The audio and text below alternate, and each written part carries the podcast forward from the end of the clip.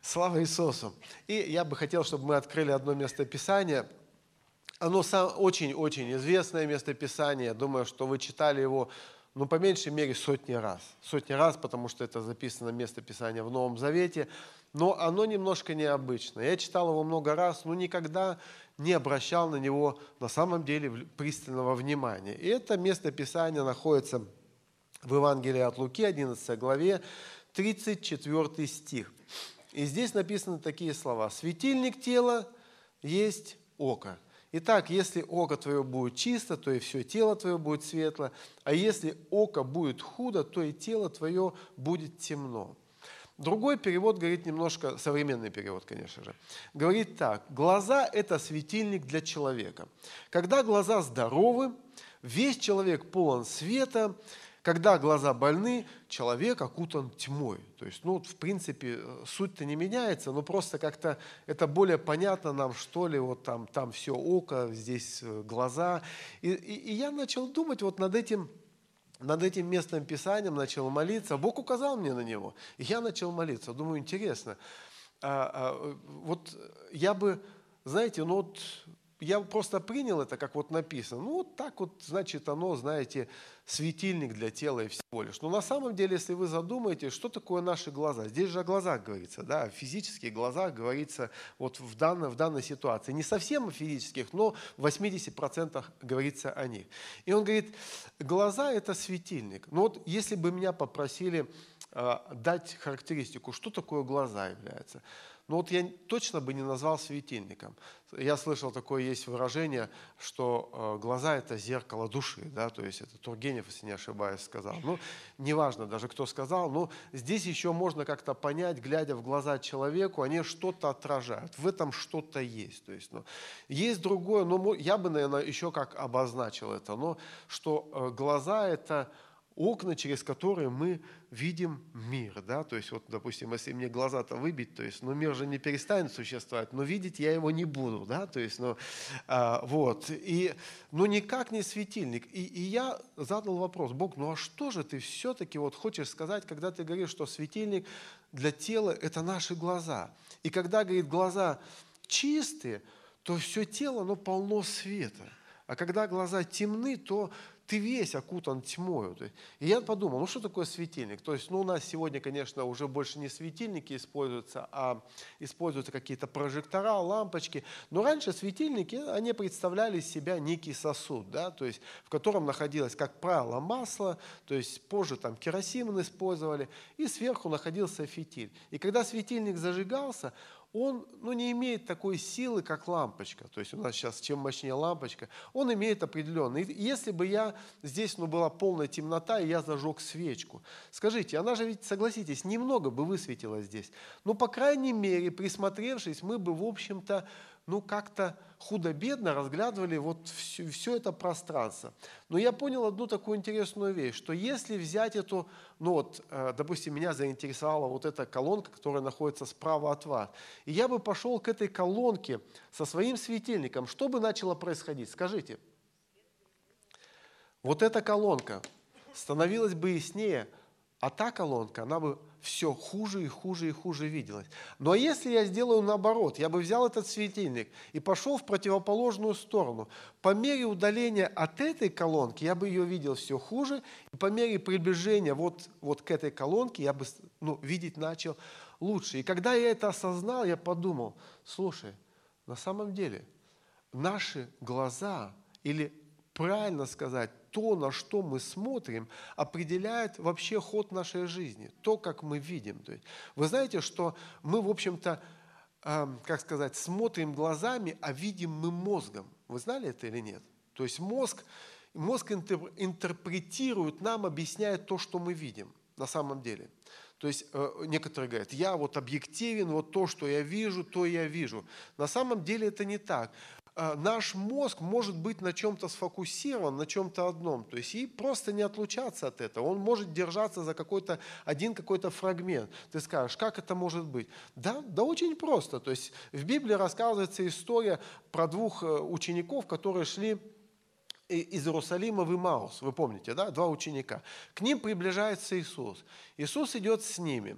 То есть они начинают разговаривать, вы помните, да, то есть разговаривают, ну, говорит, глаза их были удержаны. И когда я первый раз читал, я думал, что это, ну, Господь так сознательно, знаешь, сверхъестественно их удержал глаза, и они не могли видеть. Или Мария, та же в саду, она поворачивается и говорит, к этому, к садовнику обращаясь, к Иисусу, говорит, «Э, скажи, где ты получил его, положил его, господин мой? И она говорит, он называет ее по имени, и она говорит, учитель. И вдруг она осознает, что перед ней Иисус Христос, когда он заговорил с ней. Точно так же эти два парня, они идут, и они размышляют, потом Иисус начинает объяснять их, и когда они, он преломляет хлеб, они вдруг, написано, открываются у них глаза – а Иисус становится невидимым. И они говорят, слушай, ну не горело ли наше сердце? Не, не, не понимали ли мы, не видели ли мы, что это Иисус? Ну просто в их понимании этого не могло произойти. Просто не могло произойти. Иисус распят. Ну там некоторые говорили, что его увидели. Но какая вероятность, что мы его увидим? То есть они даже это не предполагали. То есть интересно, то ты, ты скажешь, ну, ну может быть это на самом деле он как-то переменился. Друзья, ну, может быть, но есть в Библии и другие места Писания. Апостол Петр, э, когда он был в тюрьму, его посадили, помните, и ангел приходит, открывает там двери, стражу, сверхъестественно все это. Он приходит в дом, где идет молитвенное собрание, и цель молитвенного собрания, чтобы Петра освободили. Помните, да? То есть как бы их молитвы были услышаны, Петра освобождает, и вот Петр стоит, рада выходит, открывает двери и э, спрашивает, кто там. Петр говорит, это я она от радости бежит, забегает к ученикам, не знаю, почему она не открыла, а побежала ученикам эту радость сообщить. То есть нелогично все там происходит, но, но тем не менее, это происходит так, как происходит. То есть она говорит, там у ворот Петр стоит. Из общества поворачивается к нему.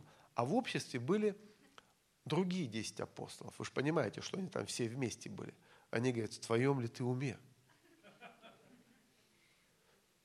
И тогда встает вопрос, а кто это? Слышат снова стучаться. То есть она говорит, они говорят, это ангел Петра пришел.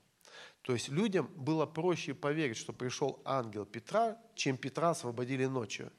Поймите, то есть наш мозг, он старается, ну, как бы объяснить нам. То есть наш мозг объясняет, что происходит вот в конкретный момент времени. То есть, поймите, то есть наш мозг можно сфокусировать, хотите вы или не хотите, мы, он, его можно сфокусировать. Я смотрел одну передачу, но это научно-познавательный фильм, и они показывали, что наш мозг, если на чем-то сфокусирован, он другого не воспринимает. И э, там приходит мужик покупать, это не с одним человеком проделать, покупать, покупать машину приходит.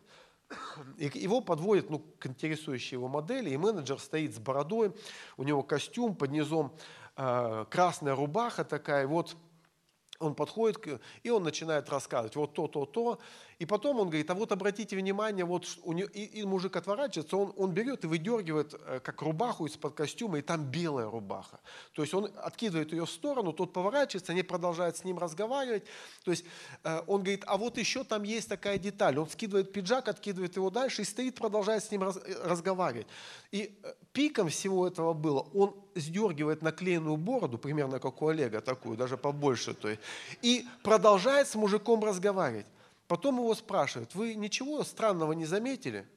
Он говорит, а что странного? Вообще ничего странного не заметил. То есть, как будто вот человек мог поменять одежду, бороду и все, и ничего вообще не происходило в этот момент. Он, он не видел этого. Почему? Потому что в этот момент он был занят выбором машины. То есть это фрагментально, поймите. То есть наш мозг фокусируется на чем-то. Я, я объясню, почему я говорю сейчас о том, что наш мозг фокусируется. То есть, и тогда мы перестаем видеть другие вещи. Это примерно как человек, хороший человек сделал вам какое-то нехорошее дело и вдруг все хорошее фокусируется клином, да только вот этом нехорошем. Замечали или нет? Все остальные его воспринимают хорошим, а ты говоришь, а мы знаем, знаем этих хороших, то есть мы знаем. То есть, что происходит? Ваш фокус сузился до чего-то. Э, я, э, я, я читал книгу тоже, много книг читаю разных. То есть не знаю, зачем мне это надо, но мне интересно просто. И читая, там есть, проведи, провели такой эксперимент, называется «Невидимая обезьяна». То есть э, э, участники эксперимента Э, смотрели запись, запись баскетбола. И в баскетболе мячи забивают быстрее, чем в футболе, вы знаете, да, то есть очень довольно быстро. Две команды. Одна команда была в черных футболках, другая команда была в белых футболках. И студентам дали задание считать голы, которые забьет белая команда, и не считать те, которые забьет черная. То есть ваша цель сосчитать, сколько забьет белая. Ну, игнорировать, то есть не, не считать. Это их задача была. И знаете, посредине матча, то есть это 20 минут они смотрели этот период, посредине матча на середину э, э, поля выходит э, э, девушка, одета, э, э, в, как сказать, в костюм гориллы, то есть такая черная, здоровая, голова, все, вышла, остановилась посреди поля, побила себя в грудь, издала какие-то звуки и прошла на другую сторону. В кадре она находилась 11 секунд. То есть 11, это не одна-две секунды, это 11 секунд, она прошла насквозь поле. Когда они просматривали, им задали вопрос, видели ли вы что-нибудь необычное во время этого? Все, кто участвовал в этом эксперименте, сказали, ничего необычного.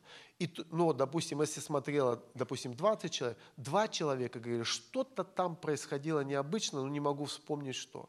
О чем это говорит? То есть человек может быть сфокусирован на какой-то одной вещи. Мы говорим, я видел объективно это, я своими глазами видел, я знаю этого человека.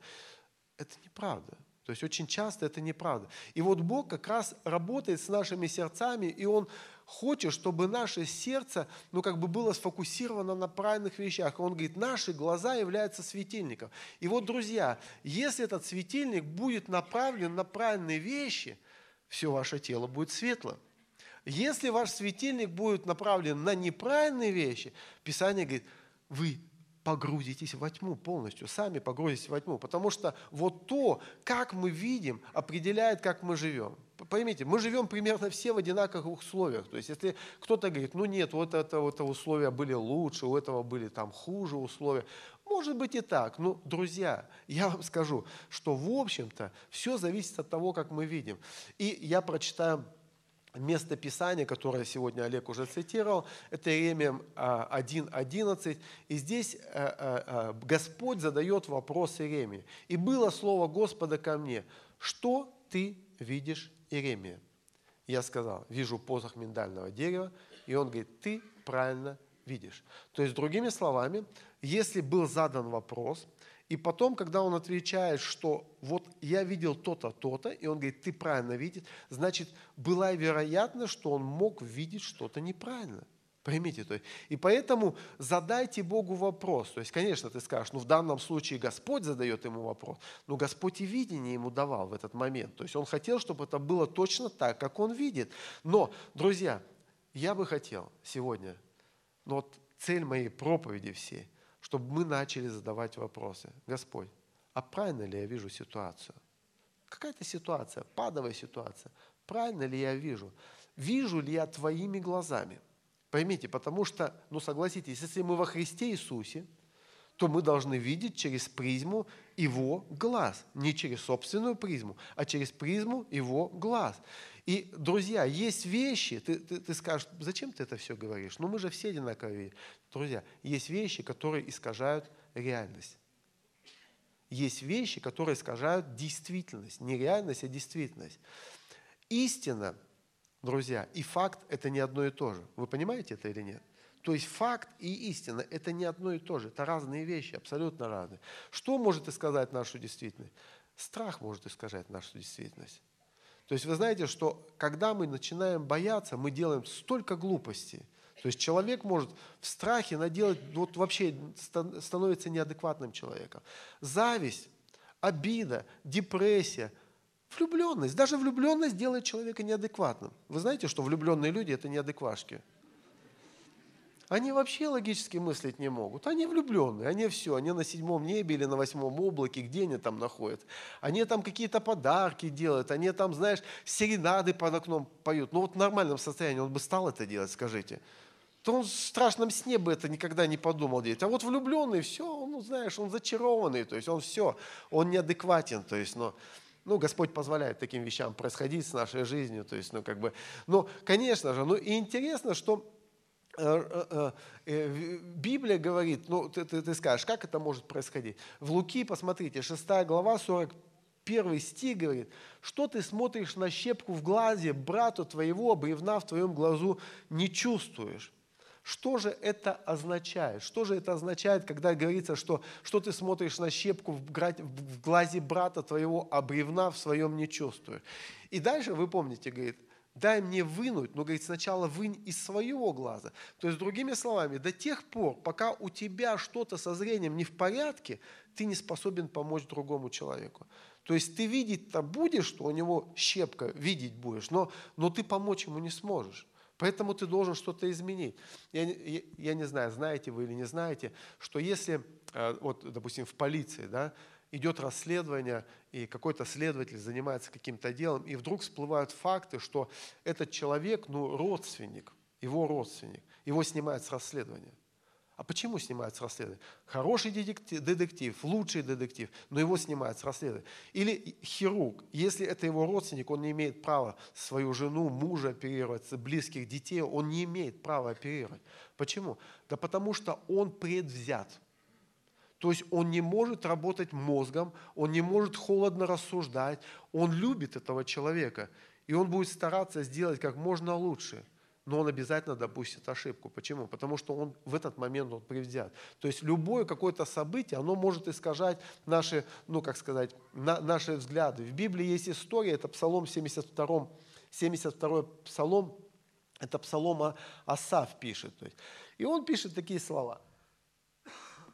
А я едва не пошатнулись ноги мои, едва не подскользнули стопы мои. Я позавидовал безумным, видя благоденствие нечестивы, ибо им нет страданий до смерти, и крепки силы их, на работе человеческой нет их, с прочими людьми не подвергаются ударам, от того гордость, как жерели, обложили там дерзость и так далее, выкатились там про глаза, издеваются над всеми, поднимают, ну и вот 10 стих, потому туда же обращается народ, то есть смотри, то есть размышляет о них, а тут уже за церковь болеть человек начинает, то есть, потому туда же обращается народ его, пьют воду полную чашу и говорят, как узнает Бог, есть ли видение у Всевышнего. И вот эти нечестивые благонетствуют веки, этому умножают богатство. И 13 стих. «И я сказал, так не напрасно ли я очищал сердце мое и омывал в невинности руки мои, и подвергал себя рано всякий день, и обличал всякое утро». И слушайте, как-то звучит по-христиански, да? Как будто писалось на прошлой неделе кем-то. То есть, говорит, я в церковь хожу, десятины даю, эти вон бухают, там, делают что угодно, и вообще нормально, вообще себя чувствуют хорошо. То есть, интересно. И дальше он пишет, но если бы я сказал, буду рассуждать так, то я виновен перед родом сыновей, сыновей, сынов, сынов твоих. И думал я, как бы разуметь это, но трудно это было в моих глазах. Посмотрите, посмотрите, это терзание обыкновенного человека, не обыкновенного, а верующего человека. Он видит факт, вот о чем мы говорили, да, вот, вот, вот то, что сейчас происходит, он видит это, это, это факт, но это еще не истина. И он говорит, если бы я так размышлял, я бы, наверное, виновнее. То есть где-то мы понимаем, что вроде факты говорят так, но внутри мы понимаем, что это неправильно такое мышление. И говорит, я размышлял, и мне вот, вот трудно было это вот совместить, вот эти вот понятия. Почему? Потому что факты все говорят против нас. И дальше написано, посмотрите, «Доколе не вошел я во святилище Божие и не разумел конца их». Друзья, истина Божья – она становится видна где? Только в святилище Господнем. В нашем случае это в присутствии Божьем, потому что в то время святилище Господне – это было присутствие Божие, где Бог являлся народу Божьему. То есть, и интересно, что же произошло с Асафом? Он сразу же обозначается. Он говорит, а я, говорит, позавидовал нечестивым. То есть, другими словами, в тот момент, когда вы начинаете завидовать нечестивым, ваше зрение сразу же просто не может видеть правильно. Почему? Потому что зависть, вот как эта щепка или как бревно попадает в глаз, и вы начинаете рассуждать или судить неадекватно. Вы не можете судить правильно до тех пор, пока в вашем сердце зависть. Но интересно, когда он ушел во святилище, он сказал, Господи, а как я так мог ну, смотреть? Да это Бог позволил им, Он поставил на скользких путях их. То есть они начали делать, да, Он просто позволяет этим вещам. То есть нельзя ничего рассматривать. Ну, ну, э, друзья, вы не можете смотреть адекватно на жизнь, если не рассматриваете ее в перспективе вечности. То есть для вас надо или для нас нужна перспектива вечности. И ребят, я что хочу сказать? Это не обязательно, что это происходит с какими-то людьми плохими, знаешь, это вот недуховными людьми. Это может происходить с высокодуховными людьми. Скажите, Илья был духовным человеком? Это, это был высокодуховный человек, это был пробужденец. Назвать его каким-то боязливым человеком, ну не, нельзя, не из робкого десятка он был. Там Ахав идет, а что значит Ахав идет? Э, цари же не ходят в одиночку, согласитесь, да? Ахав идет искать его, это же он не пошел, пойду поищу, взял котом, куда искать пошел. Он с войском шел. То есть он говорит, это ты возмутитель. Илья говорит, это ты возмутитель. Кто это? Я что ли возмутитель? То есть он бросает вызов. То есть к нему приходит пятидесяток, помните, взять его. Он говорит, человек Божий, пойдем с нами. Говорит, если я человек Божий, пусть огонь сойдет, попалит вас. Так по-простому все, знаешь, там огонь сошел. Он знал, что Бог на его стороне. Два пятидесятка спалил. Третий пришел, упал, говорит, прости, господин, ну вот такая работа. Знаешь, я вообще прятал там эти, все нормально. Он говорит, ладно, я покажусь Аха. Он говорит, не-не-не-не-не, ты опять куда-нибудь тебя ветер подымет. Помните там эту переговор? Довольно интересные переговоры. Люди там, Илья это был легенда, поймите. Илья был легенда. И вот после того, как огонь сходит с небес, дождь идет, пророки все убиты, Весь народ кричит, Господь есть Бог. На следующий день Изавель посылает посланника. И я верю, что в этом был просто дух, демонический дух. То есть он не был боязливым человеком, но он пропустил удар. То есть иногда мы, знаешь, когда вот все закончилось, конференция закончилась, аллилуйя, все было классно. И вдруг какая-то пакостная мысль приходит или вестник какой-нибудь пакостный. А ты не готов, ты все, ты всех валов, пророков убил, ты уже не готов, уже все побеждены. И вдруг приходит посланник и говорит, Изавель сказала так, что я сделаю с тобой то же самое к завтрашнему дню, к этому же времени, то, что ты сделал с пророками. И ушел. Если бы она хотела по-настоящему убить, она просто привела его во дворец. Но это было сознательно. Никто никого убивать не собирался, но просто впустила яд в его сердце. И тут Илья становится неадекватным человеком. Уходит, ложится под дерево и молится интересной молитвой. Он говорит, забери меня, Господи, моей души ищут, я один остался, забирай меня. Ну, хотелось ли туда прийти к Господу, ну, к, Завель пойди, и все нормально, тебе там сделают быстро. То есть, что ты в пустыню-то приперся? То есть, ну, то есть и, интересно, что и, Господь, и, и он молится несколько раз. Я даже выписал вот, а, а, это, ну, как бы он три раза этой молитвой молится на самом деле. И он сказал, возревновал я о Господе, то есть, помните, Господь его приводит там в пещеру, возревновал я о Господе Боге Саофи, ибо сыны Израиля оставили завет твой, разрушили жертвенники твои, пророка твоих убили мечом, остался я один, но и моей души ищут, чтобы отнять ее. Друзья, он не видит ничего. И Бог говорит, зачем ты здесь? И он говорит эту фразу, он ему там поет, кормит, потом приходит на место, он говорит опять, зачем ты здесь? Он говорит, я вот по той же причине повторяет снова и снова. Потом Дух Святой на него сходит, вы помните, да, приходит. И он говорит, зачем ты здесь? То есть, друзья, когда человек попадает в депрессию, он теряет, полностью теряет реальность, он не видит адекватно. То есть он сфокусирован вот на этой беде, уже и завели нету, он уже 40 дней куда-то учапал по пустыне. То есть уже Господь здесь пришел, уже помазание здесь, уже забыть пора. Но он не может это оставить. Почему? Потому что он попал в глубокую депрессию. То есть он позволил дьяволу построить в его сердце вот эту вот твердыню, которая не давала ему видеть адекватно. Согласитесь, если Господь несколько раз задает нам вопрос, зачем ты здесь? Или какой-то человек, ты слышишь от одного, от второго, от третьего, задает один и тот же вопрос, не сговорившись. Ну, задай себе вопрос, что, что-то так вот начали все говорить. Но, может быть, я чего-то там заклинил в какой-то области, может, открыться где-то надо. Я помню, когда э, много лет назад э, я очень сильно молился о пробуждении, верил в пробуждение, что придет такое пробуждение, что все валяться будут. То есть И верил я больше всех, и через это впал в депрессию. Почему в депрессию? Сейчас объясню. Потому что э, когда человек разочаровывается, когда ожидания не совпадают с реальностью, с действительностью. И вот тогда ты впадаешь в депрессию. Вот молимся, мы молимся, а народы не прут. Вообще ничего не происходит. И я, я помню, прочитал там э, Джон, Джонатан Эдвардс, был такой пробужденец э, в 16 веке, если не ошибаюсь, он жил. И он проповед... известен за вот эту проповедь э, «Грешники в руках разгневанного Бога». То есть у него были вот такие линзы.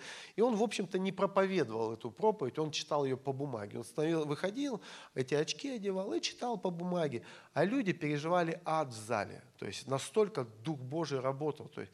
И когда он заканчивал, обычно уже вот здесь на коленях перед сценой стояли, возле алтаря стояли люди, ждали покаяния. Он даже делал такие вещи. Однажды он сказал – он говорит, сегодня покаяния не будет. И люди сказали, как? Ну так вот, Бог сказал, покаяния не будет. Все, не может быть. Он собрался и ушел. Знаете, что произошло на следующее служение? Он еще не вышел проповедовать, уже все на коленях стояли. И спрашивали, сегодня будет покаяние или нет? Ты такое себе представить можешь? Он был абсолютно не эмоционален, он просто монотонно читал, но Дух Святой работал. я думаю, вот он, метод. Я вышел за кафедру, встал, проповедую, так спокойно, руками не машу. Я, я и сейчас-то не прыгаю по сцене, если вы заметили. Но это было, видать, перебором. Надежда Борисовна ко мне подходит и говорит, пастор, что с тобой происходит? Я сказал, я не сказал ей про этого дядечку, я сказал, знаешь, Надежда Борисовна, это не я должен двигаться, а Дух Святой двигаться будет. Знаешь, что она мне сказала? Перестань хулиганить. Прекрати, говорит, и так тошно, ты еще такие проповеди проповедуешь. Давай, проповедуй, как обычно, ну нормально все. Я говорю, нет, Борисовна, нет, Дух Святой, или, или я, или Дух Святой. Она говорит, не хулигань, я тебе сказала. Мы разгоним всю церковь, если ты так будешь делать. И знаете, после этого на самом деле я молился каждый вечер, плакал. Мы поехали на одну конференцию и э, в Москву, там вот Игорь ездил, я, там моя жена, я не помню, кто еще ездил. То есть, ну, там группа, я там немножко простудился. И вот просто такая вот тяжелая конференция, тяжелая конференция. Потом я поехал на, в Абакан, и там был а, пастор, пастор Ульф Экман. И он там пророчествовал на меня. Я этого ничего не слышал. Потом я съездил еще на конференцию. Это все в одном месяце или в двух происходило осенью. То есть я съездил в Новосибирск, там Алексей Ледяев приезжал. И как-то потихоньку, потихоньку отпустило меня. Но знаете, самое интересное, вот в то же самое время, когда я был на конференции в Абакане, пастор Ульф пророчески сказал то, о чем я искал. Я даже этого не услышал. И я вообще считал, что это э, все по плоти происходит, никакого духа там нету. Почему? Потому что мои глаза были зашорены. Потом я встречаюсь с Ярославом где-то года два или три назад. И мы как-то разговорились, э, ну, обычно же разговариваешь, что-то и общее ищешь. То есть, и я что-то сказал, он говорит, а ты был вот на этой конференции, на Морос Церула, когда приезжал? Я говорю, был. Он говорит, какое помазание там было. Я говорю, ты сейчас шутишь или нет? Он говорит, вообще не шучу. Помазание. Я, говорит, зашел в зал, меня сразу же накрыло. Я говорю, Ярослав, честно тебе скажу, я думал, что все, что там происходило, было по плоти. Он говорит, да ты че, помазание от начала до конца просто текло. И я просто вспоминаю, я был на помазанных собраниях, где Бог реально касался людей, накрывал людей, лично в мое сердце говорил. Но, друзья, я был сфокусирован на том, что ничего не происходит. В нашей церкви нету пробуждения. Беда, беда, беда, беда. Вроде и дело-то хорошее, но фокусируешься не на том. Нужно смотреть на Господа и фокусироваться на Нем. И вопрос, есть пробуждение сейчас или нету, мы не знаем, что Бог делает в данный момент времени. Может быть, Он работает с нашими сердцами. Может быть, Он что-то изменяет в атмосфере города. Мы вообще не знаем. То есть, и что такое пробуждение? То есть, опять же, допустим, мы же когда мы говорим пробуждение, ну, ну давайте согласимся, даже в последнем столетии, в каждом поколении, в каждом народе пробуждение приходило разными способами, через разных людей. То есть, И где-то люди валялись, где-то люди стояли, не валялись, просто исцелялись.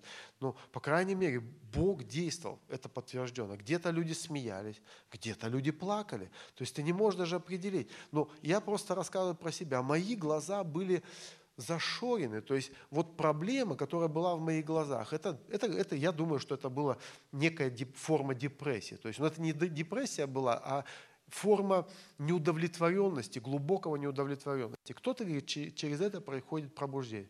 Может быть, но в этот момент ты также становишься неадекватным. То есть я примерно как Илья говорил, то есть все оставили тебя, один я твоей души ищу, то есть и больше никто не ищет. Да? То есть, ну вот, вот примерно такая молитва была. Но, друзья, мы должны открыть наши глаза. Бог хочет благословлять нас. Бог хочет благословлять. Но, друзья, в каждом благословении есть какие-то трудности. И поймите, вопрос, на чем мы будем фокусироваться, на что мы будем смотреть. Когда я говорю о светильнике, о светильнике, что мы будем освещать? То есть мы можем поднять этот светильник, и в общих чертах мы поймем, что вот с этой стороны находится благословение, а с этой стороны находится проклятие. Но, друзья, если вы повернетесь к проклятиям, вы только о проклятиях и будете говорить. Но, друзья, мы можем повернуться к благословениям Господним. То есть в любом, в любом деле есть, ну, как сказать, когда он говорит, «Э, земля, текущая молоком и медом, обманывал ли Господь израильский народ – а почему Господь не сказал, друзья, вы сейчас пойдете в землю, там будут великаны, укрепленные города, вот с ними надо биться, то есть давайте тренируйтесь. Почему Он говорит все-таки о меде и молоке? Потому что Он говорит, земля на самом деле хорошая. И если Он говорит о земле, которая хорошая, и которую Он хочет тебе дать, значит, Он хочет ее дать.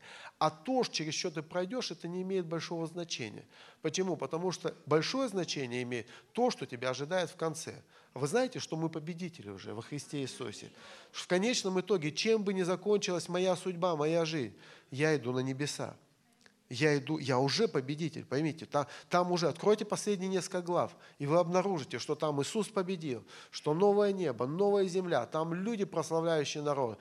Вы в том же числе, поймите, мы уже победители. Ты говоришь, ну какой я победитель, там, я не победитель. Да ты победитель, ты самый настоящий победитель.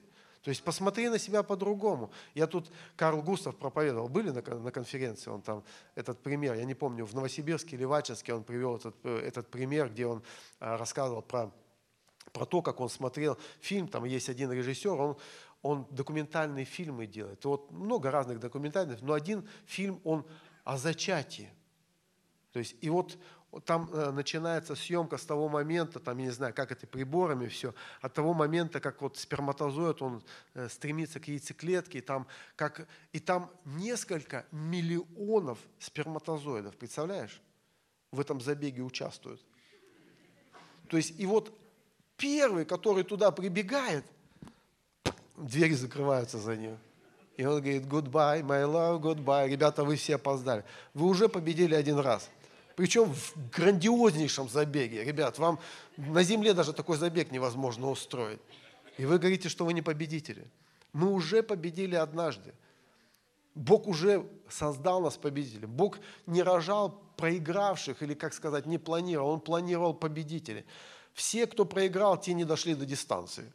Поймите, ну те, кто дошли, он говорит, о, этот дошел, это, вот, вот с этим будем иметь дело. То есть, Олег, ну, ты, ты без бороды, надеюсь, был, то есть, когда бежал. Аллилуйя. То есть, ну, то есть, амен. То есть, это, это, это победа. То есть, друзья, дети – это благословение. Ну, когда мы воспитываем детей, это, мы сталкиваемся с некоторыми трудностями. Согласитесь ведь, да? То есть, и, ну, хотим мы или не хотим, мы переживаем за них. Но, но друзья, если мы будем смотреть на трудности, мы, мы, мы вообще пойдем вообще не туда. И я слушал проповедь, один пастор рассказал историю, э, э, они с другом учились в, одно, в одной школе, и потом их, как, как обычно, это их э, пути разошлись, они в разных штатах работали, и много лет не виделись. То есть созванивались, переписывались, ну, ну не виделись.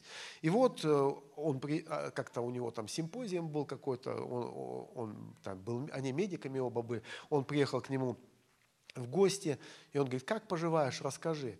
И он, знаешь, а, а, а, а у этого, кто вот приехал, у него была, ну, как бы жена, И она погибла в аварии с ребенком, то есть, ну, там, когда они были маленькие. И вот он приезжает ко второму, а у того жена в этот момент в больнице лежит, и у него двое ребятишек, он говорит, как поживаешь? Он говорит, знаешь, в общем, все хорошо, но вот я так устал, то есть, у жена, вот она, там частенько болеет, я вот с ребятишками, я не досыпаю. Ты знаешь, у меня график работы напряженный, и меня эти подгузники. Ты видишь, у меня дома вот такой вот бардак. И он говорит, я так устал. И, и, и, и его друг, который слушал его, он сказал, знаешь что, как бы я хотел оказаться на твоем месте.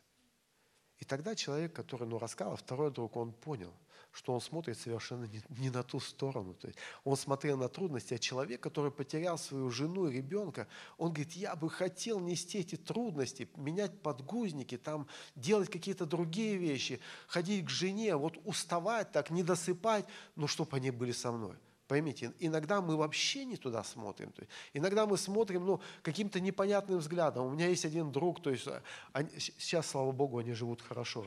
Но было время, когда они все время ругались. Он, да вот она такая. Конечно, я больше с ним общался. Я, это, он мужчина. Как бы. Вот она такая, она то, оно все. Я говорю, знаешь, все зависит от тебя. Как ты будешь на нее смотреть? Он говорит, да хоть как смотри, там ничего не изменишь. То есть я говорю, прекрати. Я говорю, ответь честно. Если я тебе сейчас скажу, вот, вот по-честному только можешь ответить? Он говорит, могу. Я говорю, хорошо. Скажи, если бы вот сейчас ну как сказать, пошла твоя жена в больницу, и, и ей бы сказали, что я стала жить три месяца. Вот, ну, вот просто представим, это же придуманная ситуация. Ты бы, вот по-честному ответь, ты бы продолжал себя так вести? Он говорит, ну нет. Я говорю, а что произошло-то? Он говорит, ну, три месяца осталось, что кровь-то сворачивать ей.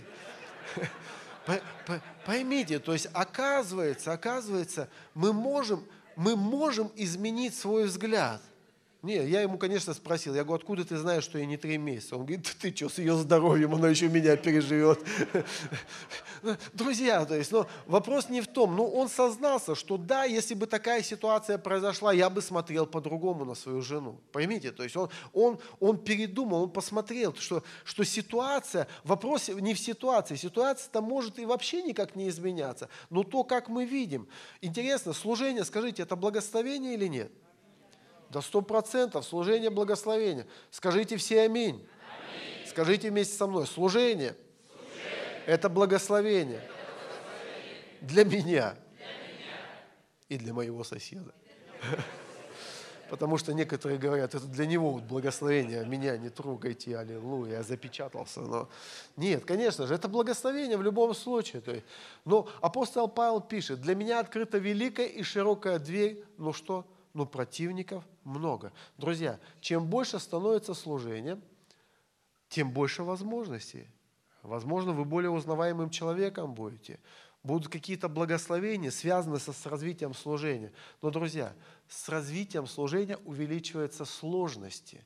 Это точно так же, как ты можешь будешь командовать десятью человеками, или ты должен командовать ста человеками, или ты должен командовать тысячи человеками. То есть по мере того, как умножается, тебе нужно понимать, как все это работает. Ты должен расширяться, хочешь ты или нет. Но в этом же есть и благословение. И вопрос, на что ты будешь смотреть. Будешь смотреть на благословение, будешь продвигаться вперед, будешь смотреть на трудности, ты будешь все время продвигаться назад. Я вообще не понимаю пасторов, с которыми встречаешься, как дела? Ну, так-то все хорошо. Ты понимаешь, что в общем-то все плохо. Это он исповедание для начала сделал. И потом, ну вот там не так, это не так. И я понимаю, что я задал вопрос, и мне отвечают. Но, как правило, как правило, друзья, это даже провозглашать нельзя. Вообще нельзя об этом говорить. Вообще о плохих вещах нельзя говорить. То есть они, они могут, ну как сказать, увеличиваться. Ты начинаешь кормить их, когда ты начинаешь думать о них. То есть ты говоришь, ну есть трудности, но это, они решаемы. То есть мне вот тоже пастор Олег нравится, там его спецслужбы все время драконили там, на, во время конференции. Вы знали это, нет? Что его всю конференцию дергали спецслужбы, там, задавали разные вопросы. Интересуются люди. Но для них это был шок, прикинь, собралось около пяти тысяч человек, для них, они не знали, что делать, ну хоть что-то надо было делать. И я помню, он пришел, весь лица нету. Я говорю, что произошло? Он говорит, он смотрит на меня, лицо еще хуже стало. Он говорит, тебе это надо знать, как ты думаешь? Я говорю, за что тебя уважаю, молодец. Нет, мне это не надо. То есть мне любопытство боролось с моим спокойствием, поймите, то есть я понимал, что что-то плохо, но не критично, раз мне не сказали. То есть, значит, все под контролем находится. Я говорю, молодец, сохрани это в секрете. И когда все закончилось, я спросил, что же все-таки было? Да, ерунда, говорит. Ну, тогда его уже отпустило, и мне волноваться не надо было больше. Поймите, то есть есть вещи, о которых не, их нельзя даже высвобождать. То есть почему? Потому что, когда вы будете смотреть на эти вещи, они будут атаковывать вас, или как будут, будут захватывать нас – как я уже сказал, если вы видите только трудности впереди, вы не сможете идти вперед. Представляешь, ты знаешь, что пастором быть трудно. Аллилуйя. Амен. Моя мама, помню, мне сказала в баптистской церкви, она говорит, сынок, дам тебе совет, никогда не будь пресвитером. Я говорю, вообще круто, мать. И я ей сказал, я буду пресвитером. Она говорит, тогда тебя все будут шпинять. Я буду пресвитером, который не буду шпинять. Ты помнишь это, нет, наставления? Учения моей мамы. То есть она желала, я понимаю, что она желала самого лучшего, и там такая схема была, что ну вроде как надо было пресвитера шпинять. То есть, ну как бы, но я сказал, мать, ну меня не будут шпинять, меня будут любить. Аминь, скажи. Интересно, что, а, как я уже сказал, а, наш мозг, он если он не натренирован, он наводит...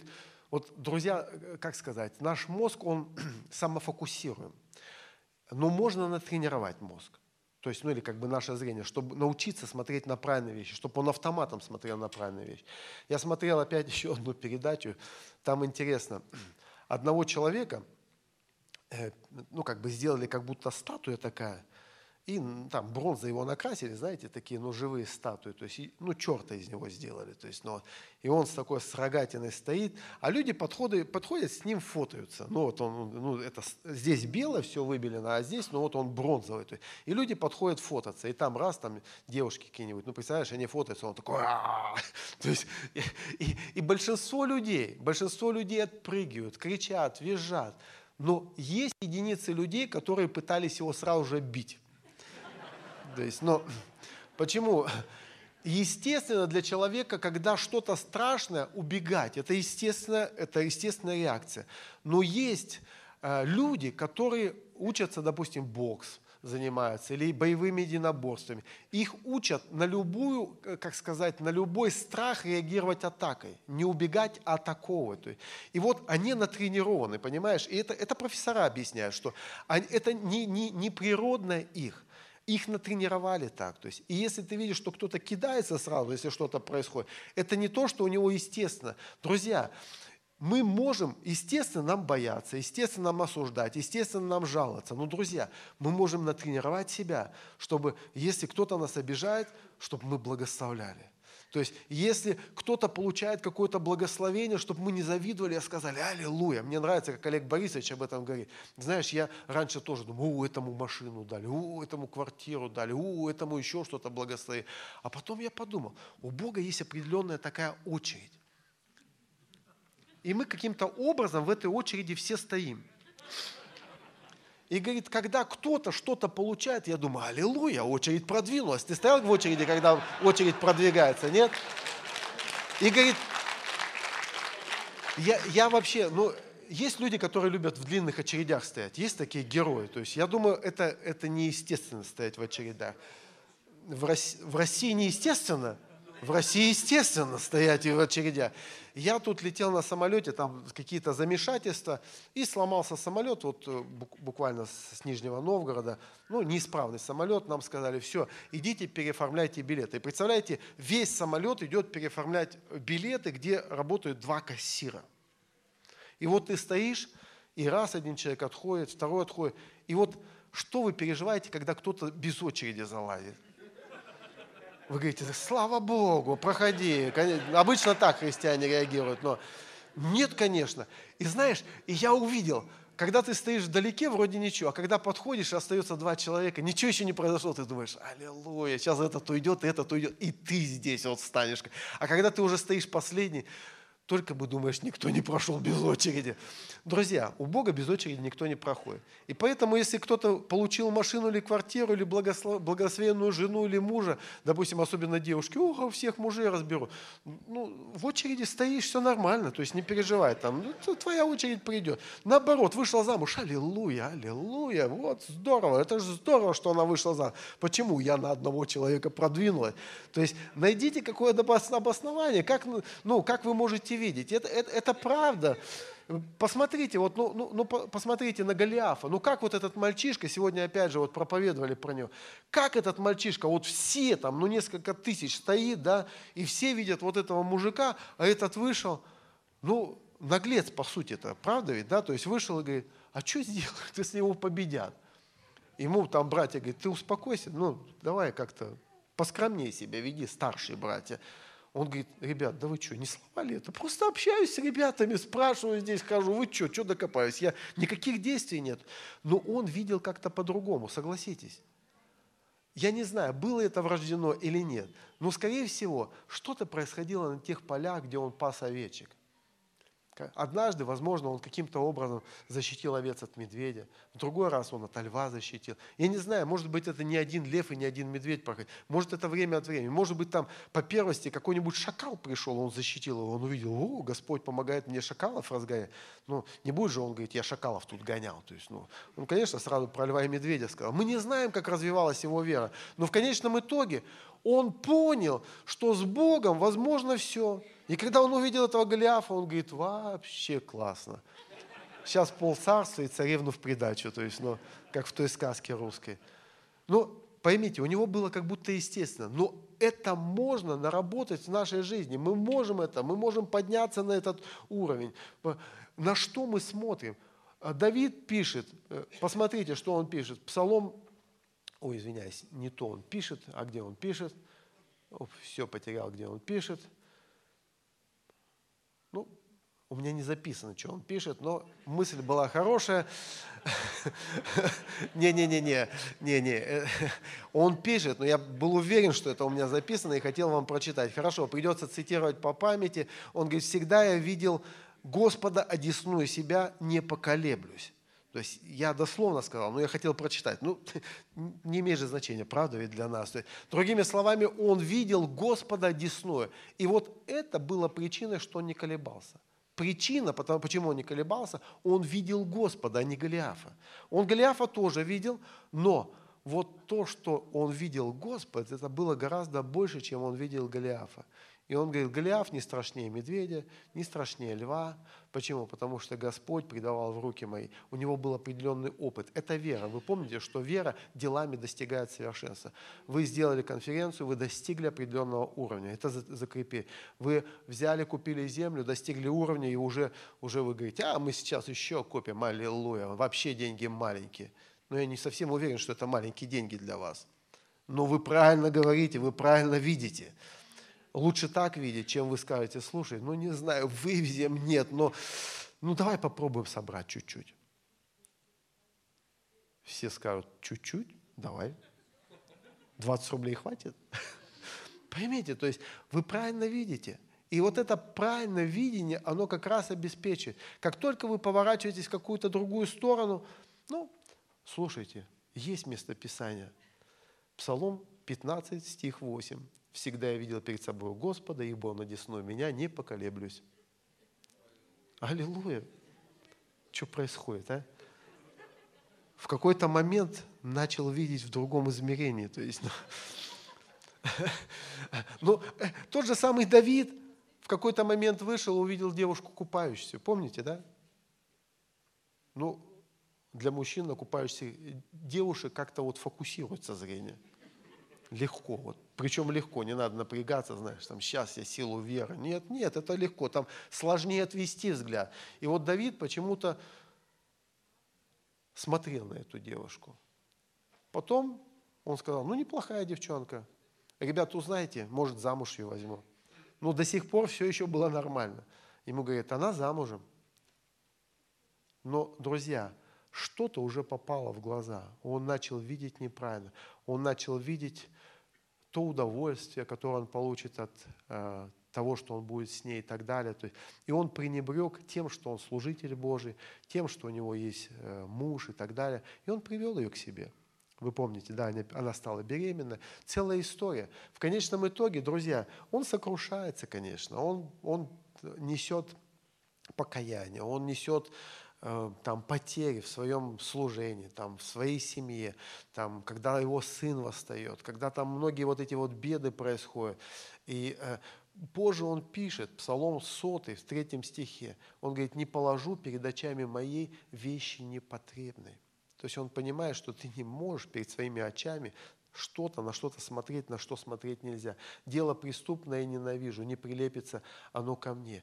Друзья, каждый раз, когда вы смотрите на что-то хорошее, это хорошее, оно начинает притягиваться к вам. И каждый раз, когда вы начинаете смотреть на что-то плохое, плохое прилепляется к вам. Я человек очень мнительный. И знаете, я э, э, сам по себе, я, наверное, я не позитивный человек сам по себе. Ну, я так себя воспринимаю, по крайней мере. Но во многих вещах я учусь сознательно принимать какие-то решения.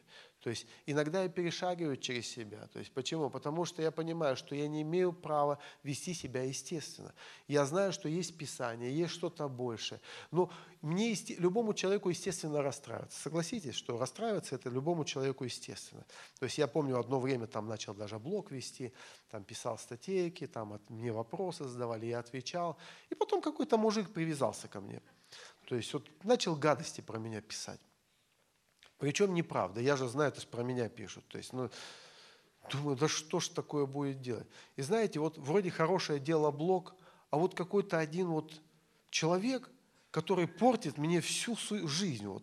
И я, знаете, я мир потерял. То есть я не то, что там, ну как не зайду, он какую-нибудь гадость мне напишет. То есть и я сначала пытался с ним, ну как бы дискутировать. Я все-таки демократический человек, ну по крайней мере, на этом сайте должен быть. То есть, ну, то есть чувствую, не помогает ему демократия моя. То есть, э, и потом в конечном итоге, знаете, я думал, думал, что с этим делать.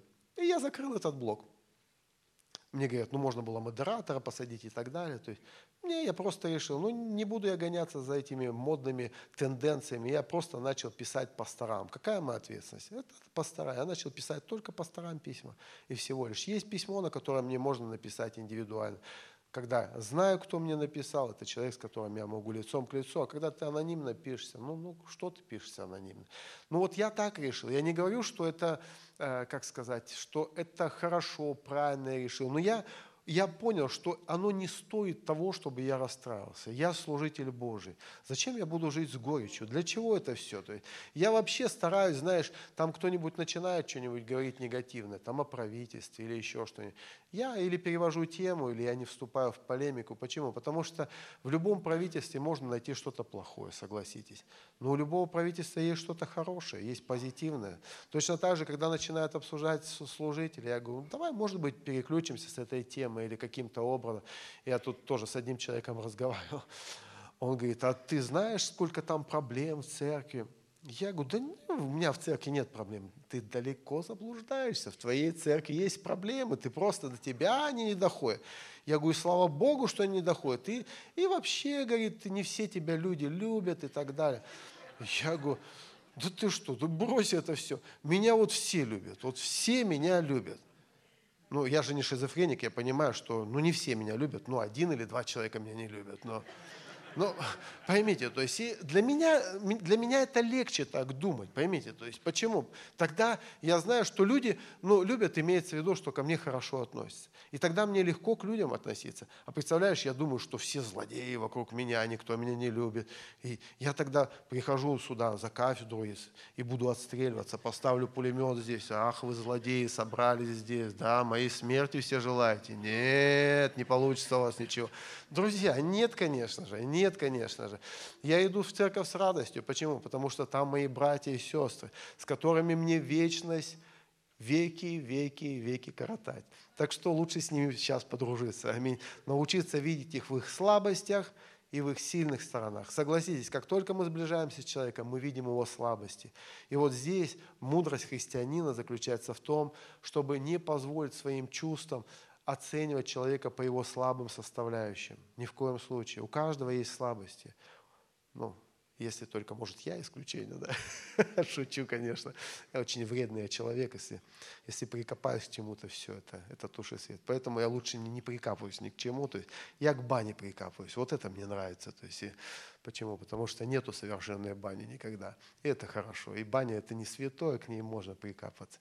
И знаете, друзья, на самом деле мы можем научиться, научиться фокусировать свой взгляд. Вот в любой области, какой бы это вам ни было. То есть, я не знаю, что вам надо изменить в вашей жизни.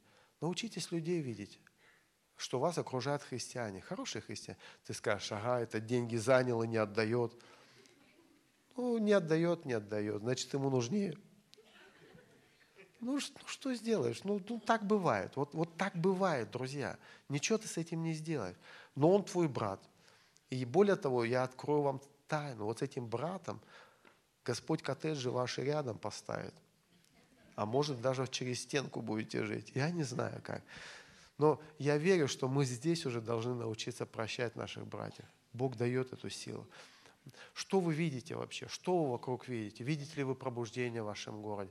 Или вы говорите, о, у нас сейчас законы изменились, сейчас все хуже и хуже и хуже будет. Но нам же не запретили проповедовать Христа. На основании этого закона мы имеем право проповедовать Христа. Звать к себе в церковь не можем. Это разные вещи. Но проповедовать Христа мы можем. Это нормальное явление. То есть никаких запретов больших нету в данном случае. Но что ты видишь? Видишь ли ты ангелов Божьих? Видишь ли ты церковь растущую, процветающую? Или ты видишь, что все хуже и хуже будет? Как ты видишь свое будущее?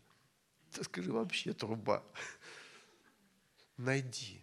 Вот найди, постарайся найти это, постарайся увидеть. Ты скажешь, ну как это увидеть? Я не знаю. Для каждого случая есть свои методы. У тебя по одному работает, у меня по другому. Я, я вот учу английский. В принципе, я говорю на английском, понимаю. Может быть, я не могу проповедовать, но я могу свободно разговаривать, понимать. Но...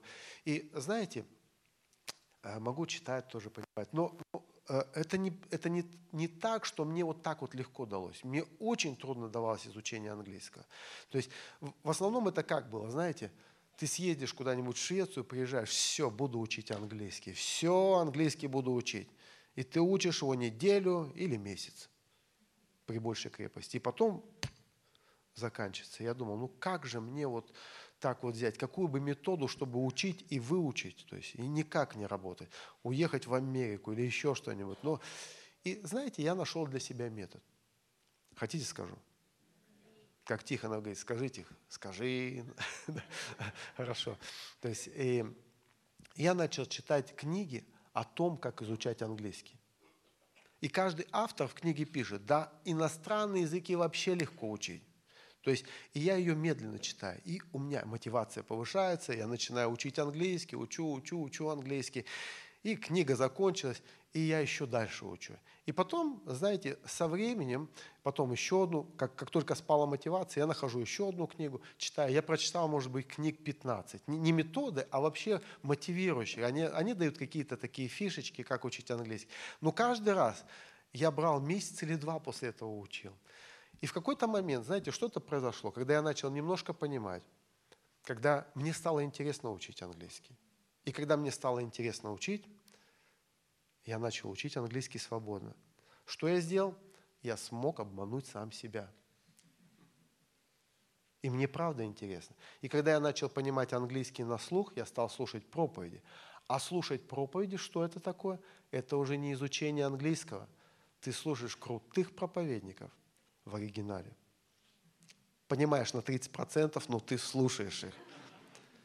Потом я взял Библию на английском языке и начал читать. А это уже не изучение английского, это уже чтение Библии, которое открывает взгляд немножко с другой стороны. Почему? Потому что каждый язык имеет собственную специфику. В одном это смысл не теряется в Библии, но ты по-новому начинаешь видеть Библию.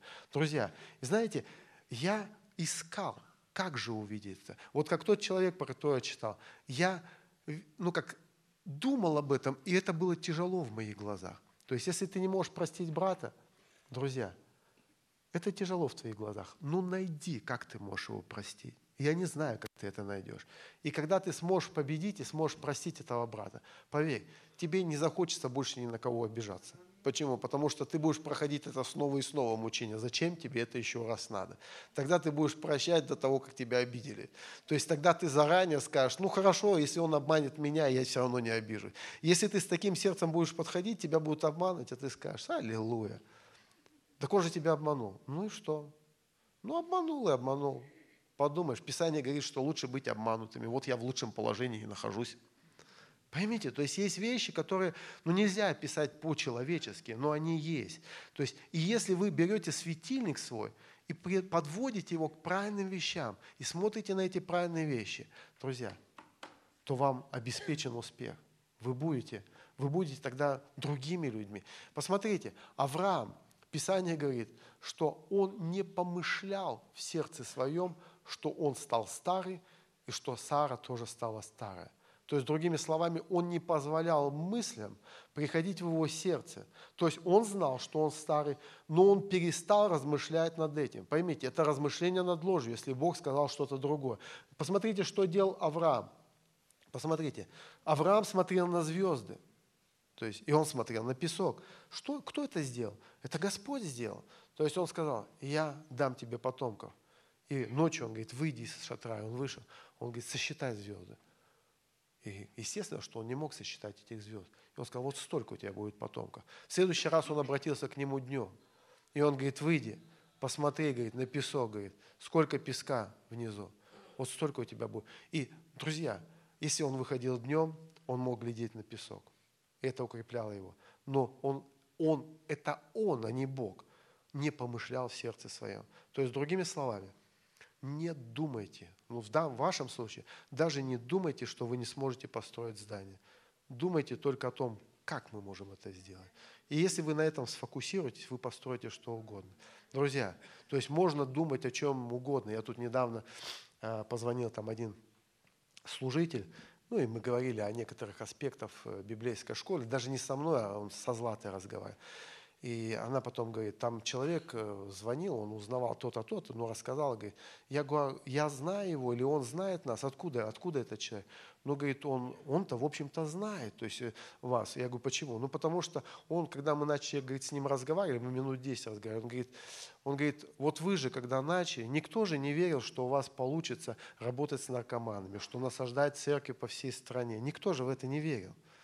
То есть но у вас же, говорит, получилось. То есть человек просто, просто дает анализ, ну вот где-то разговоры какие-то были, видать, об этом говорили. Никто не верил. Но мы-то с вами видели это. Мы же верили во все это, что это возможно. То есть и, и мы делали все, что только мы можем делать. Поэтому, друзья, смотрите, светильник для человека око. То есть если око будет светло, то, то, то абсолютно все тело будет светло. Иаков смотрел на ветки. То есть и там эти надрезы, там вот когда козы зачинали, помните, да? То есть э, я-то думал там для коз, так козам-то какая разница, что там перед ними лежит. То есть это для него нужно было, что э, если белые козы зачинают, там вероятно, что пятнистая родится очень маленькая. Но он сделал себе альтернативу. Он выбрал, что я буду смотреть вот на это. Это не реальность, но он создал для себя альтернативную реальность, на которую он будет смотреть. Друзья, если вы хотите любить других людей, Найдите себе какие-то прообразы, как вы можете это делать, как вам лучше это делать, каким образом охватить вот это, как вам воспринимать мир по-другому. Научитесь видеть совершенно по-другому, не так, как этот мир. То есть фокусируйтесь на Божьих вещах. Интересно, что в этом, э, когда они были в пустыне, был поднят медный змей, помните, да? И кого ужалило, он должен был смотреть на этого змея. То есть и каждый, кто глядел на него, исцелялся. Интересно, а были ли такие люди, которых ужалили, и они думали, ну что этот змей может? Как вы думаете? Наверняка были. Но, друзья, медный змей, он был прообразом Иисуса Христа, согласитесь, да, то есть медный змей – это то, на кого мы можем взирать, то есть на начальника и совершителя веры. То есть, есть Иисус, он является вот этой вот путеводной звездой. Посмотрите, Евреям 12 глава, глава 1 стих написано, «Посему и мы, имея вокруг себя такое облако свидетеля, свергнем себя великое бремя, бремя, извиняюсь, и запинающий нас грех, и с терпением будет проходить предлежащее наш, нам поприще, взирая на начальника и совершителя веры Иисуса Христа, который вместо предлежащей ему радости претерпел крест, пренебрегший посрамлением и восел одесну престола Божьего. То есть, другими словами, он говорит, поэтому мы имеем вокруг себя такое облако свидетелей. То есть есть множество свидетелей, которые окружают нас. И он говорит, свергнем всякое бремя и будем взирать на Иисуса Христа, Сына Божьего, который ну, претерпел все, все, все, все за нас. То есть у нас есть на кого смотреть. Поймите, то есть, и когда вы находитесь в трудной ситуации, нам сейчас не надо смотреть на медного змея, искать его, но у нас есть тот, кто был вознесен, как змей в пустыне. То есть это Иисус Христос. И когда ты смотришь на Него, все проблемы решаются. На самом деле нету никого другого, на кого бы мы могли смотреть. Это только Он. Только Он. То есть Он дает тебе вот эту вот, э, как сказать, реальность, которую ты не можешь увидеть в физическом мире. Это Иисус Христос. И в конце, конечно же, я хочу задать вопрос. Что ты видишь сегодня в своей жизни? Просто задай себе вопрос что ты видишь впереди. Если ты ничего не видишь, это очень-очень-очень нехорошее состояние. Потому что что-то впереди должно быть. С каждым днем ты приближаешься к вечности. Вот с каждым днем. Ты не становишься моложе, ты становишься старше. И ты идешь к вечности.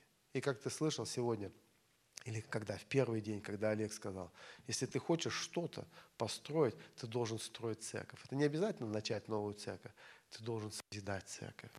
Это служение, это просто необходимая вещь.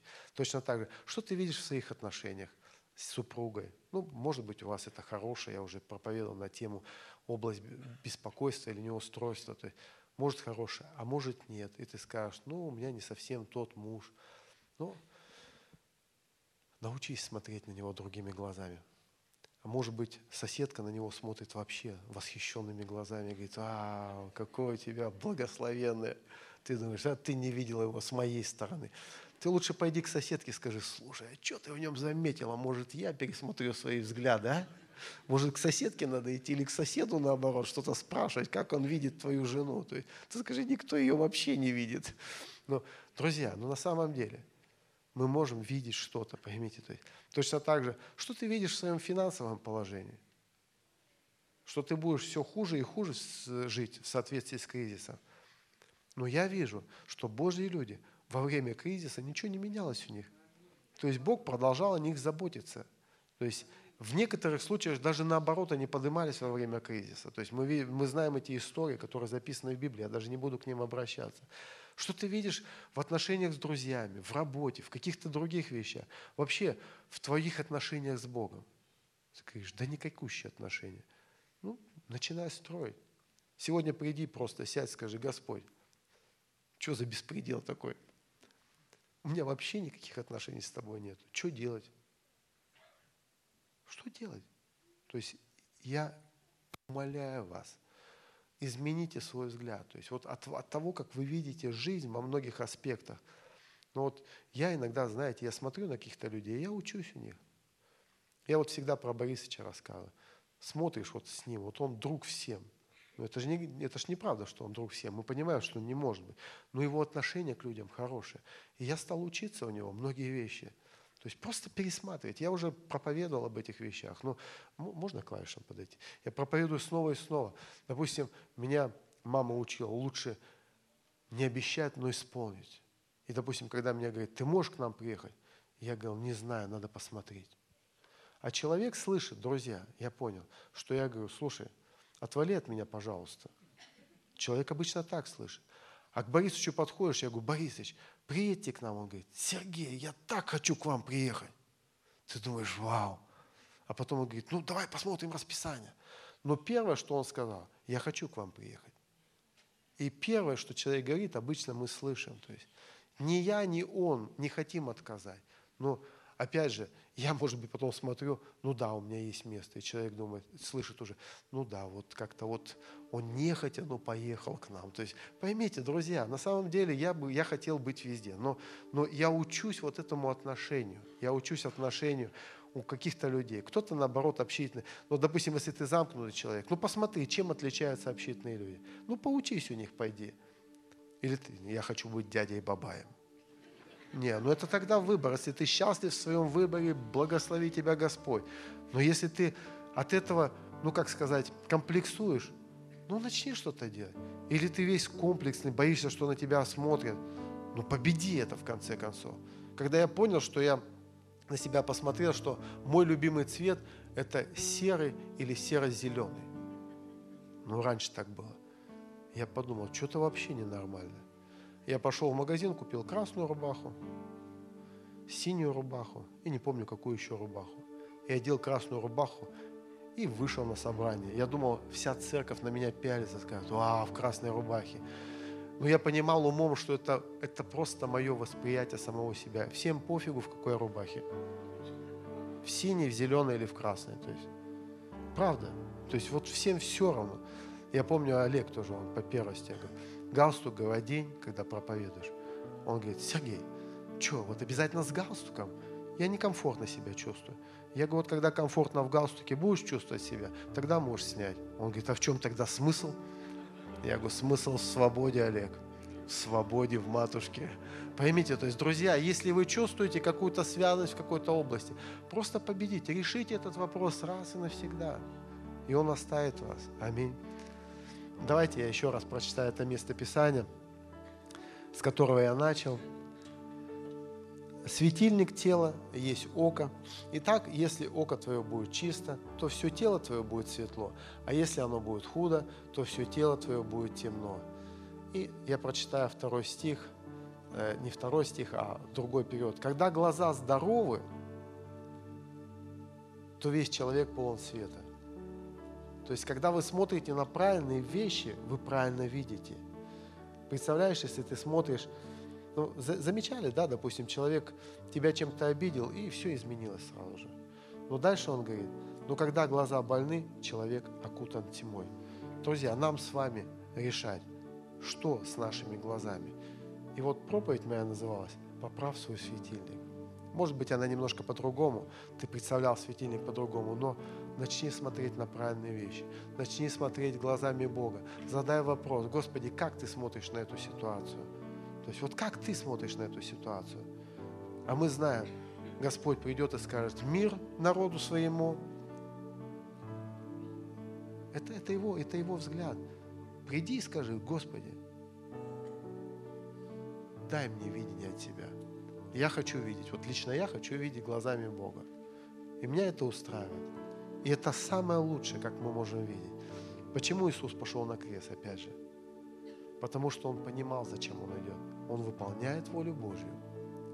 Там, видел ли он себя сидящим на престоле, не видел, но он знал, что он должен пройти через это. И тогда это совершенно другое. И в конце я расскажу последнюю историю, что если ты будешь правильно видеть, ты будешь легко проходить через любые трудности. Эту историю э, записана в книге одного психолога, надо же забыл, как зовут, ну, неважно, то есть он верит в то, что человек может, э, может ну, как бы получать э, исцеление через понимание смысла жизни. И Виктор Франкл, да, Виктор Франк. И однажды, и однажды к нему пришел один пожилой человек, и он сказал, Виктор, вы говорите, что если человек поймет, поймет смысл вот того, что с ним происходит, а вы говорите, у всего есть смысл, то ему будет легче проходить. Он говорит, правильно, вы все правильно поняли. Он говорит, ну вот смотрите, мы прожили с моей женой долгую счастливую жизнь, мы любили друг друга, и вот она умерла. Я не вижу никакого смысла. Или я бы умер, или она бы умерла. Но мне тяжело. Ну какой смысл во всем этом есть? И как можно, как мне может помочь осознание этого смысла какого-то? Он говорит, хорошо. Вы любили ее? Он говорит, да, конечно, я же вам сразу это сказал. Он говорит, она вас любила? Он говорит, о, ну, она любила меня вот, наверное, еще больше, чем я. То есть я думаю, что она больше, чем я любил ее. Он говорит, а если бы вы умерли первой, она бы страдала или нет? Я, я даже не представляю, как бы она пережила. Он говорит, так вот Бог дал вам такую привилегию умереть после нее и понести вот эти вот тяготы вместо нее. Знаете, что этот человек сделал? Он встал, пожал Виктору руку, сказал спасибо и ушел. Ничего не изменилось, не стало легче, но он просто посмотрел с другой точки зрения, что его жена не страдает. И ему, как мужчине, выпала доля пострадать за место нее. И он был счастлив это делать. Боль осталась, но теперь это была совершенно другая боль, согласитесь. Я это делаю во благо. Я, благо, я благодарен Богу, что Он позволил именно мне понести, а не ей. И я думаю, что это во всем, друзья. Если вы найдете, как увидеть правильно, все изменится. Когда-то я слышал такое выражение «увидеть значит получить». Я всегда думал, что это такое. Но знаете, с каждым годом, это одна из моих таких любимых тем. То есть с каждым годом я понимаю это все больше и больше. Если ты сможешь увидеть что-то, значит, весь твой мир может измениться в одну секунду. Ты можешь стать другим человеком, ты можешь стать бесстрашным, ты сможешь стать великим человеком. То есть в тот момент, когда ты увидишь, ты уже станешь другим человеком. То есть, друзья, в тот момент, когда я увидел, что церкви распространяются по всей стране, я уже стал другим человеком. У меня не было ни одной церкви еще. У нас было 120 человек в церкви, но я уже был другой человек. Почему? Потому что я уже начал видеть так, как хочет Господь. Сегодня легко сказать, что я правильно увидел тогда, но я вижу каждый ход, который, который мы делаем, Бог благословляет и покрывает свои благословения. И я понимаю, что в этом есть благодать Господа. И сначала, если мы крались, то теперь мы где-то бежим даже, где-то ускоряемся. И это замечательно. Аминь. Давайте мы встанем. Господь Иисус, я хочу молиться с вами. Я хочу молиться за лидеров церкви, за пасторов, чтобы Бог открыл вам видение. Друзья, мы уже в великом видении, то есть мы в великом глобальном видении. Церковь, пробуждение по всему миру. И мы его часть в нашей стране, в России. И как пасторы, даже если вы работаете на местах, мы все равно являемся частью большого видения. И наше движение, оно частью является слово жизни. Это огромная-огромная семья, общая семья. И сегодня я приехал в Москву, чтобы работать с другими церквями, чтобы начинать сотрудничать вообще с другими деноминациями. Это, это не, не я, это не свойственно для меня. Мне свойственно работать с кем я знаю. Но я знаю, что если это нужно для дела, и значит в этом будет Бог, значит Он даст мне способных людей, даст, изменит мое сердце, изменит абсолютно все. И я верю, что Бог, Он расширит нас, расширит просто ну, неимоверным, неимоверными размерами. И знаете, неважно, стоите вы на первом ряду, или вы стоите где-нибудь в середине, или вы стоите в самом конце. Друзья, если вы изменитесь в какой-либо из областей вашей жизни, вы больше не останетесь. В тот момент, когда вы изменитесь внутри, вы станете другими людьми. Может быть, сразу это не будет видно, может быть, вы будете стоять и еще думать, а как это сработает? Но семя попало, и оно вырастет. Господь Иисус, я молюсь о том, я молюсь за эту церковь в первую очередь. Я молюсь за пастора Олега, я благословляю его, Господь, на следующие 20 лет, Господь, чтобы он, будет ли он пастором этой церкви или нет, Господь, но чтобы он положил хорошее основание, чтобы он вывел на орбиту, Господь, ну, разогнал до вот этой сверхзвуковой скорости, после которой любая церковь просто несется как ракета, не ощущая никаких вибраций, Господь. Дай ему мудрости, дай ему видение, Господь, чтобы это было Твое видение. И, Господь, научи его Просто, чтобы Твое видение доминировало над его взглядами, над его убеждениями, Господь. Открой его сердце для, и дай мягкость для того, чтобы он мог воспринимать, Господь, все.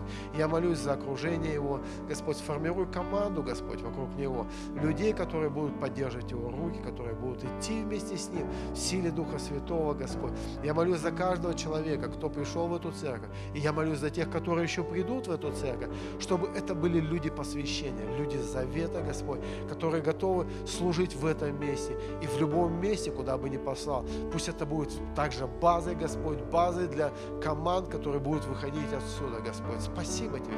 Я молюсь за каждого пастора, который приехал на эту конференцию.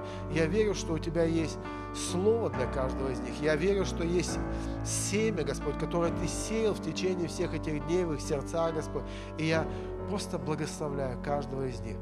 И, Господи, я в Твое имя помазываю их глаза, Господь, чтобы они могли видеть. И чтобы они могли видеть не только видением одной церкви, но видением глобальным, Господь, мировым видением, видением на всю страну, Господь. Потому что Ты поднимаешь апостольскую команду, Господь. Команду, которая может идти до краев земли, Господь.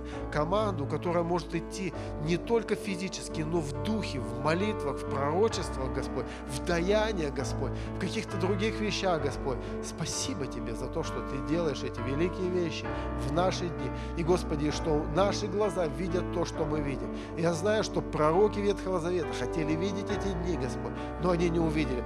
Но мы достигли этого совершенства, и Ты даруешь нам это видеть. И не только видеть, но быть участниками, Господь, и быть сообщниками того, что Ты делаешь по всей стране. Видеть наступающее пробуждение, участвовать в Твоих делах, Господи.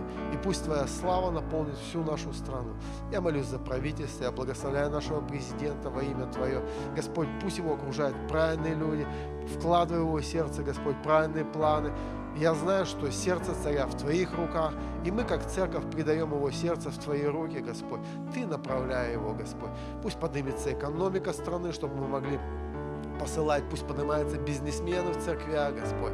Иисус, мы благодарим Тебя. Пусть страх Божий будет в чиновниках, которые стоят у управления на местах, Господь, и в Государственной Думе. Спасибо Тебе, спасибо Твое за Твою любовь к нам, Господь, за то, что Ты любишь нас. Ты любишь весь мир. Но в данный момент мы находимся в России, мы находимся в стране, Господь, и мы видим, что Ты благоволишь к нам, Господь, своей свободой, своей открытостью. Слава Тебе, честь и хвала. И все люди Божьи скажут Аминь. Просто э, принимайте Слово с неба, пусть это будет Словом Божьим, пусть оно расширяет нас. Мы люди мира.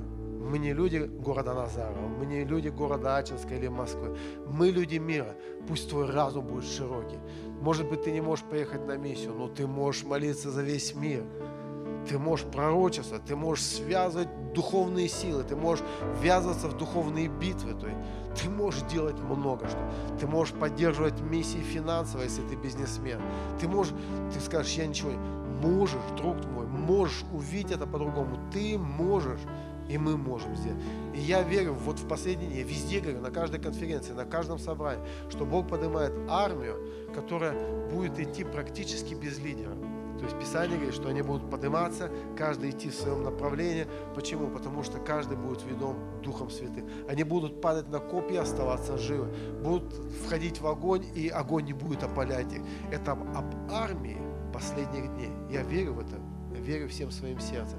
И мы вот, мы где-то приближаемся. Иногда Бог пророчески сходит и дает нам пережить вот эти вещи на конференциях, на собраниях. Но, друзья мои, друзья мои, в очень скором времени, я не знаю, как скоро, мы увидим это в физическом мире. Почему? Если Бог начинает показывать, как в духовном мире какие-то фрагментарно, значит, значит, скоро мы перейдем в то, что мы видели фрагментарно. Когда-то мы, как церковь, 20 человек в Ачинске, мы видели какие-то пробуждения, какие-то видения, Бог показывал на собрании, когда ничего не было. И я помню, все там говорили о городе, ну а Бог мне показал такой город, крепостная стена, и вдруг из-под нее, знаете, полился свет. Свет он ударил сначала в небо или с неба, я не помню. Но остальное как бы полилось как, как лава, такая раскаленная, только, только это была не лава, это был свет, жидкий свет. И он пошел, и я начал пророчествовать. Мы пойдем по всей стране. Честно я вам скажу, я не думал, что мы пойдем по всей стране. Я просто говорил, что мы пойдем по всей стране, и мы пошлем миссионеров по всему миру. И Бог будет с нами, аллилуйя, аминь. Потом, когда я закончил, я чувствую, мои пророчества не совсем соглашаются со всеми остальными. Город света был у всех, но лилось, тек не каждый. То есть, ну, то есть, но прошло время, друзья, все это исполнилось. Поэтому Писание говорит, верьте Господу и будьте тверды, верьте пророкам, и что? И будет вам успех. Аминь. Давай дадим еще раз Господу аплодисменты, и давайте мы возьмем салон.